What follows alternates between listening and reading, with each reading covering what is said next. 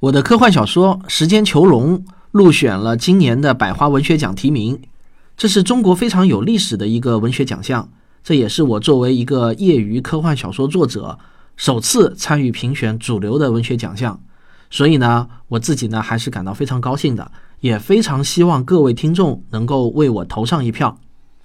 有些听众可能没有读过我的这篇小说，为了让你了解我的这部作品啊。我把同名小说改编的广播剧在这里呢再播一次。如果你喜欢这部小说的话，拜托你能够给我投一票。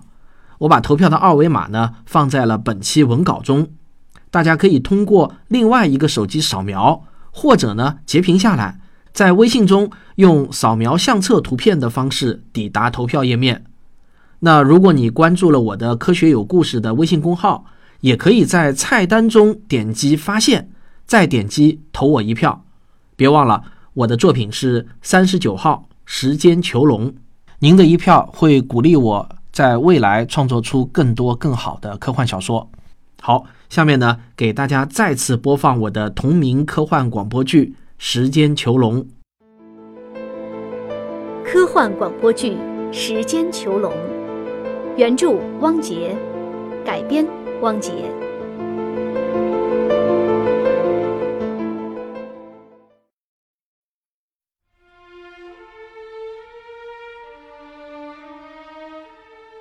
天马上就要亮了，但王小天依然没有任何睡意。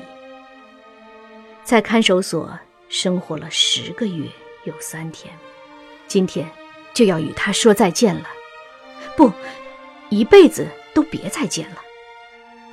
这是一间仅有十七平米的房间，地板上整整齐齐地躺满了人，一共是十八个。任何人只要翻个身，就可能把旁边的人挤醒。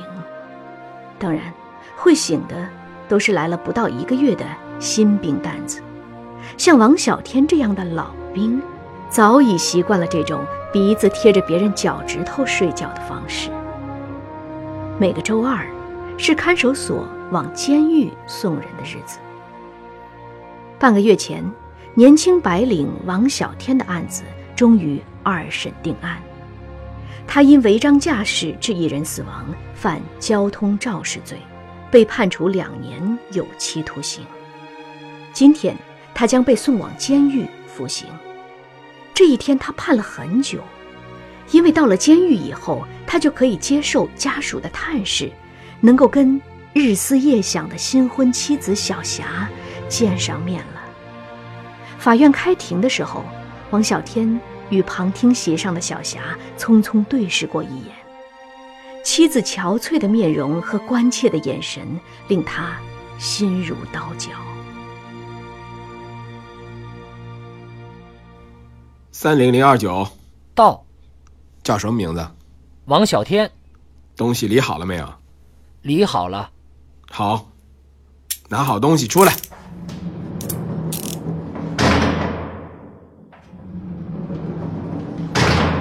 排好队，跟着我走。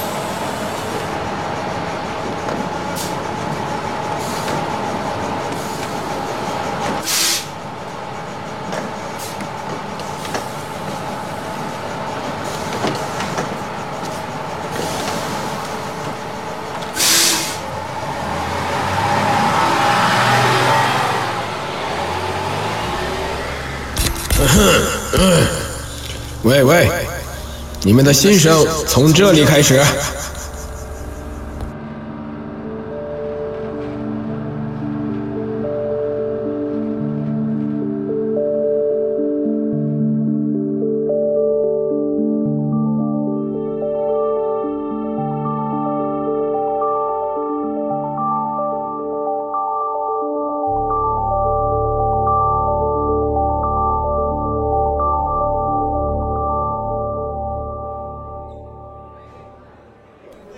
把衣服、裤子全部脱光，双手抱头，蹲在地上跳三下。这里是上海市新收犯监狱，请所有服刑人员听从警官指示，依次排队办理入狱手续。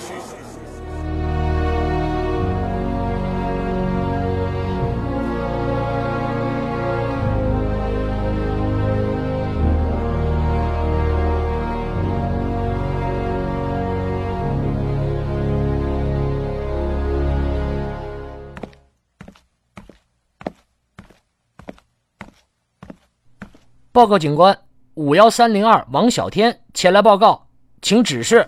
进来吧，坐下。王小天，你被选中，可以有机会志愿参与一项实验。看一下这张表格，签字的话，你将有机会获得三个月的减刑。当然，你有权利拒绝参与。新刑罚志愿者申请表。杨警官，能不能告诉我具体是什么样的实验吗？对不起，这是保密的，因为这也是实验的一部分。我只有一个问题：这项实验会不会有生命危险，或者呃对我的身体造成什么不可逆的生理损害？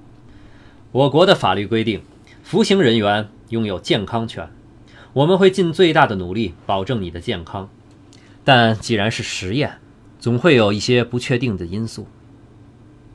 王小天，你也知道，监狱里边出个工伤那都是天大的事情，没有一定的把握，我们不会贸然实验的。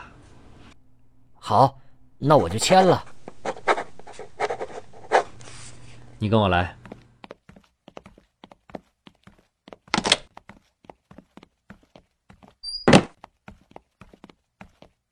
番号，姓名五幺三零二王小天，来，坐在这张椅子上，把这片药吃下去。王小天接过药片儿，稍微犹豫了一会儿。他朝医生和杨警官看了一眼，他感到杨警官的表情有些古怪，似乎在等待着看一出好戏。但是，想到可以减刑三个月的诱惑，方小天把心一横，吞下了药片儿。医生示意他闭上眼睛。没过多久，一阵困意袭来，王小天沉沉的睡了过去。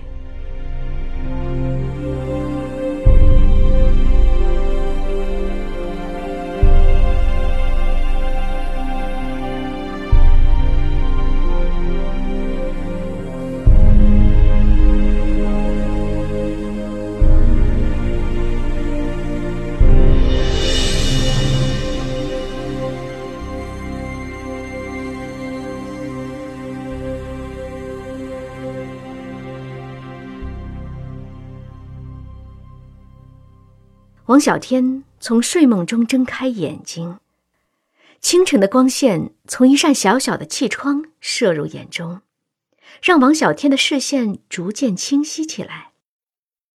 首先映入眼帘的是桌上一张十元的人民币。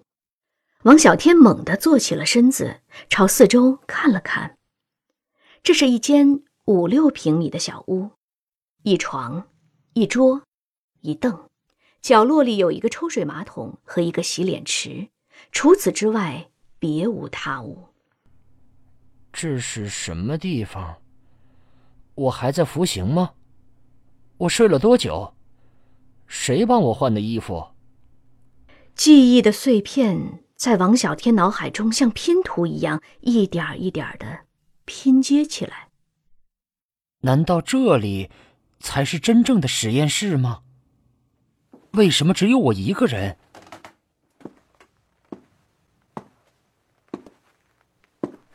他突然发现一样奇怪的东西：房间的门上有一个圆形的把手。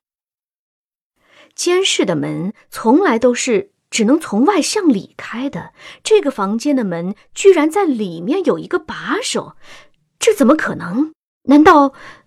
王小天为自己可笑的想法感到有趣，为了证实自己的想法有多可笑，他快步走到门口，捏住把手，一转一推，门居然开了。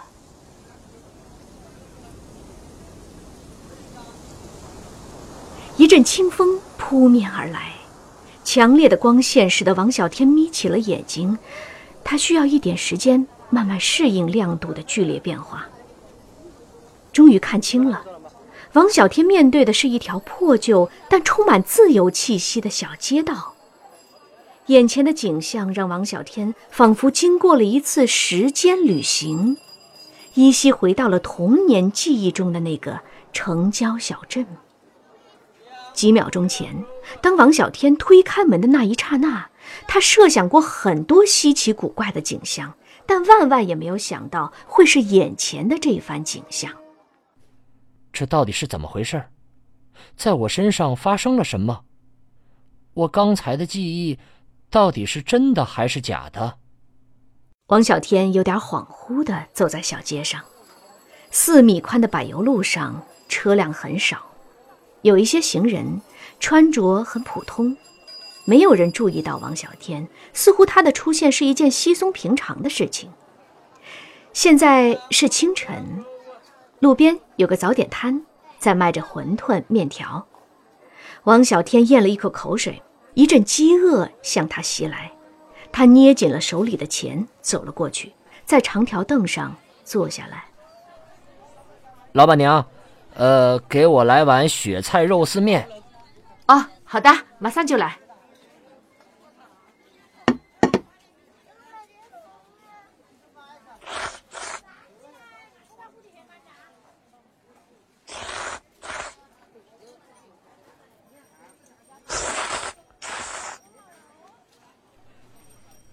多少钱？三块钱。给你钱。老板娘。请问这是哪儿啊？什么？这是哪里啊？呃，这是什么地方？我有点想不起来了。白龙桥啊！哎，你哪来的？真的是浙江金华的白龙桥？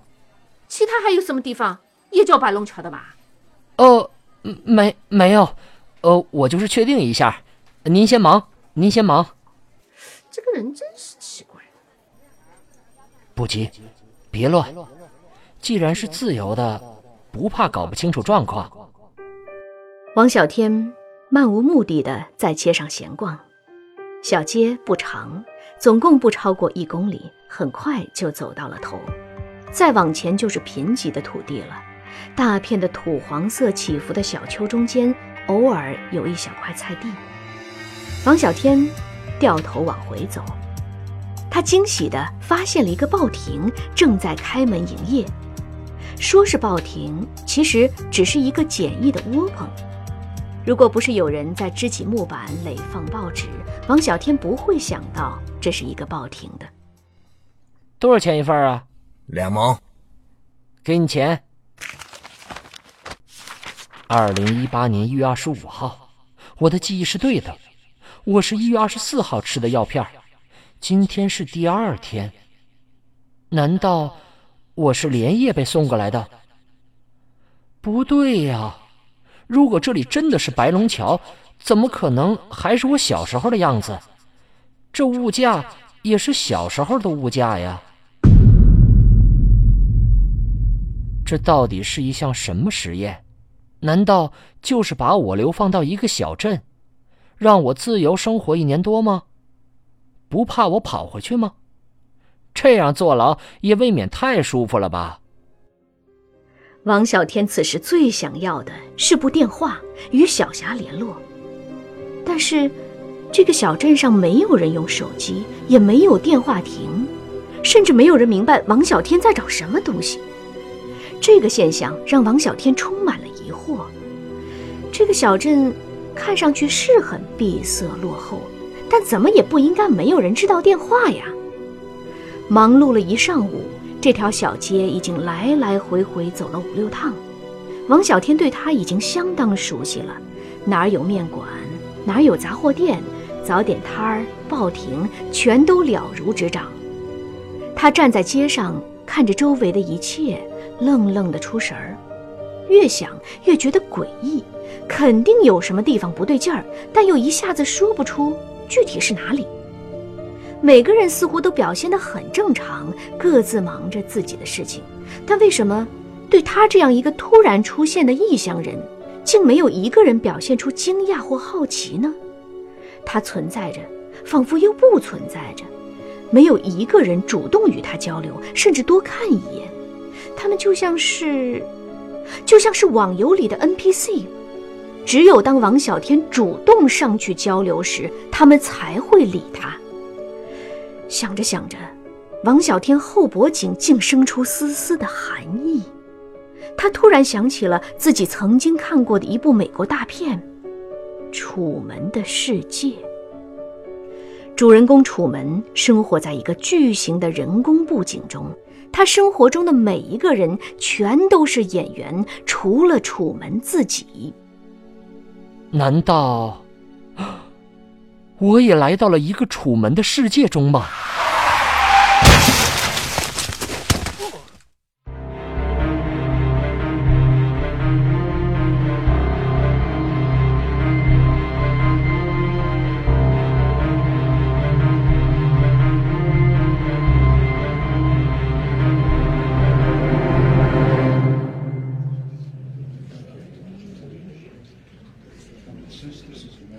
我国目前刑法中规定的刑罚，一共有三种：生命刑、自由刑和政治权利刑。从历史大趋势来看，生命刑，也就是我们常说的死刑，迟早是会被废止的。我国目前处于慎用阶段。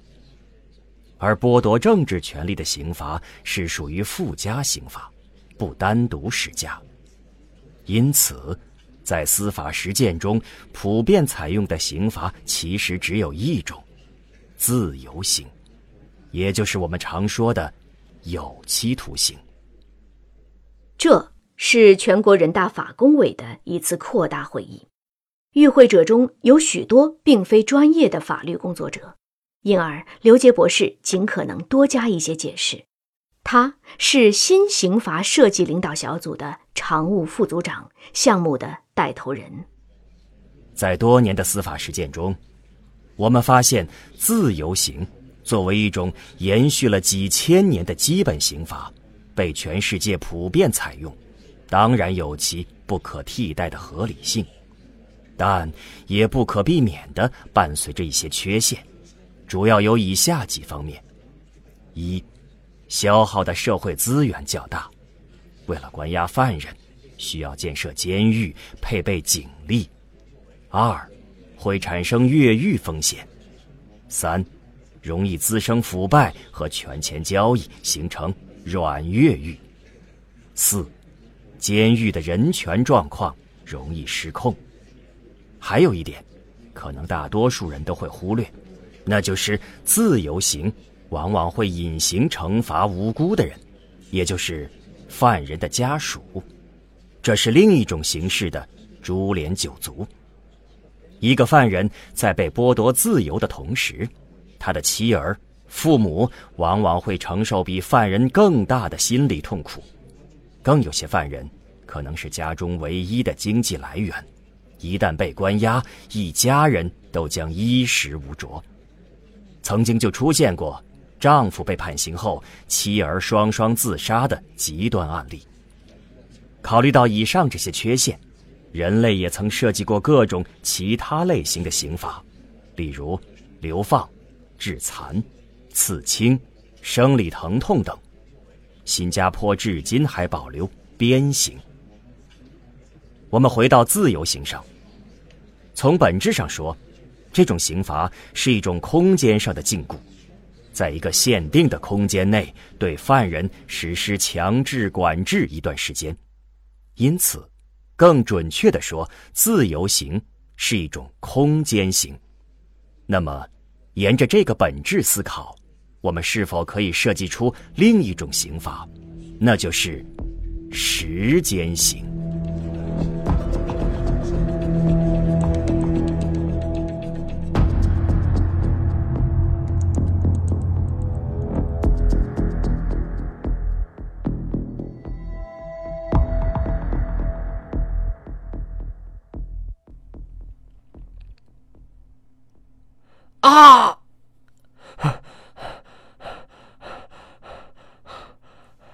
王小天猛地睁开眼睛。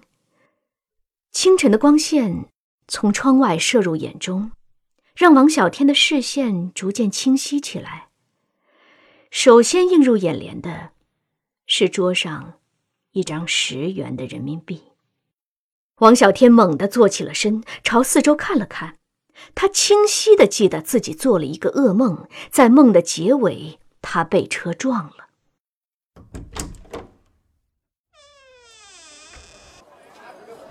见鬼！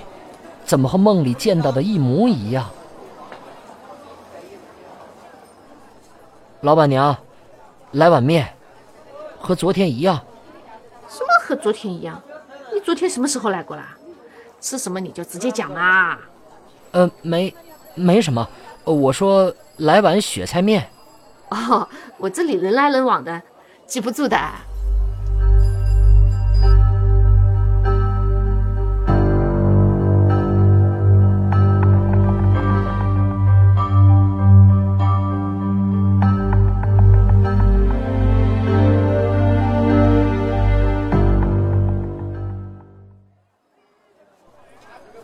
大爷，来份今天的报纸。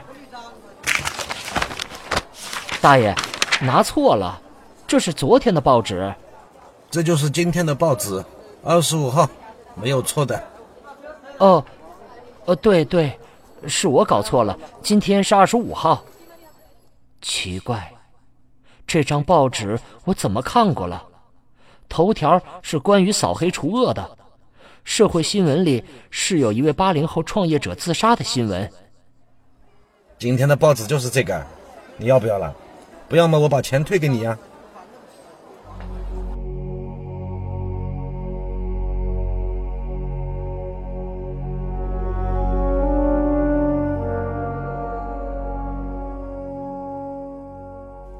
一股寒意从王小天的脚底板直冲到头顶，他似乎明白了什么。但又似乎什么也不明白，这到底是一项什么鬼实验？我该怎么离开这个鬼地方？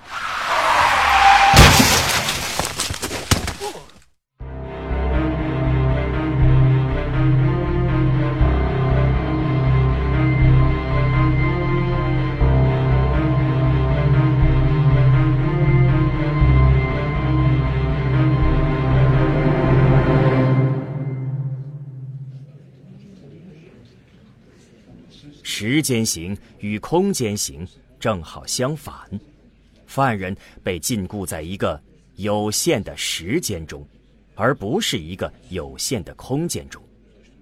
我解释的更具体一点：犯人在服刑期间，他会在一个较为自由的空间内反复度过同一天，刑期一年就会重复生活三百六十五个相同的日子，而在真实的世界中。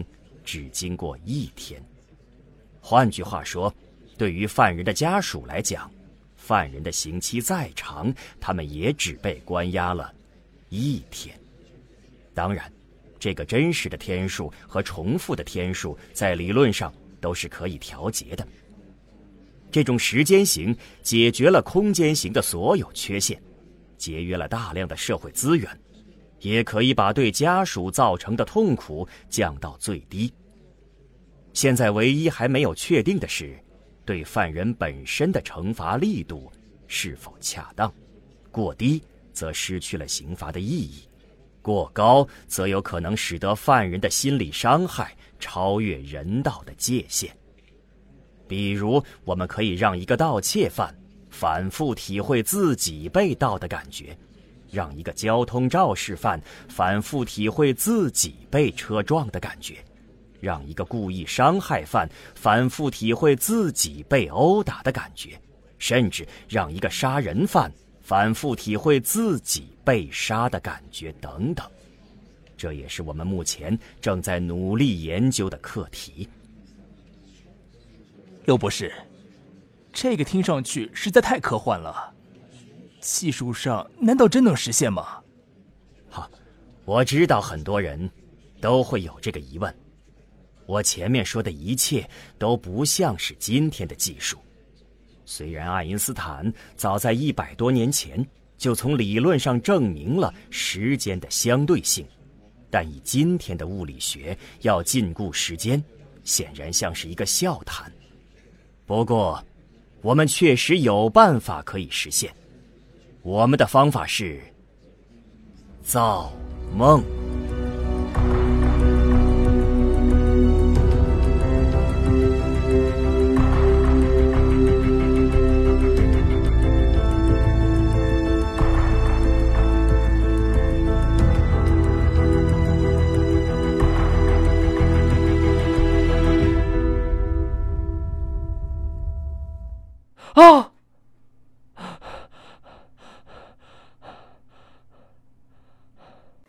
王小天再次睁开眼睛。清晨的光线从窗外射入眼中，让王小天的视线逐渐清晰起来。首先映入眼帘的是桌上一张十元的人民币。王小天猛地坐起了身子，朝四周看了看，努力回忆着发生的事情。我可能掉进了一个时间的循环中。王小天脑子里冒出了这样一个想法，但又觉得这种想法太过疯狂。良久，王小天终于鼓足勇气推开门，走了出去。早点摊、报亭、面馆、杂货店，所有的一切，包括每个人所处的位置、做的动作，都和昨天一样。报纸也还是昨天的那张报纸。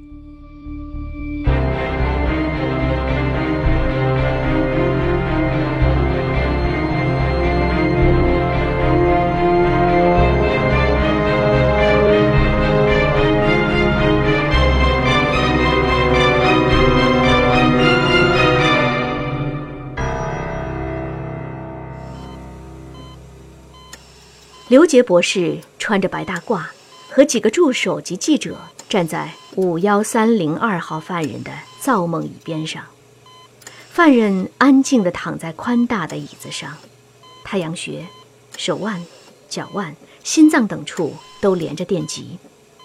刘杰手中的 pad 上正显示着王小天的正面照片，边上是跳动的各种参数：血压、心跳、呼吸。电阻等，右上角醒目的显示着两个指标：轮回次数二百二十一，剩余次数一百零六。目前来看，各项生理指标基本都正常，心电图似乎有一点波动，有情况及时报告。明白了，刘博士。刘博士，我有一个疑问想请教，请讲。犯人在经历时间刑的过程中。有没有办法自主苏醒过来呢？理论上，只有一种办法：自杀。但犯人绝不敢轻易确信自己是在做梦，因为他们有百分之一百的真实感。所以，如果犯人自杀，说明其承受的痛苦已经超出了心理极限。这正是我们要着重研究的一个方面。在造梦椅上，王小天的胸口有规律的起伏着，他的眼皮突然轻轻跳动了一下。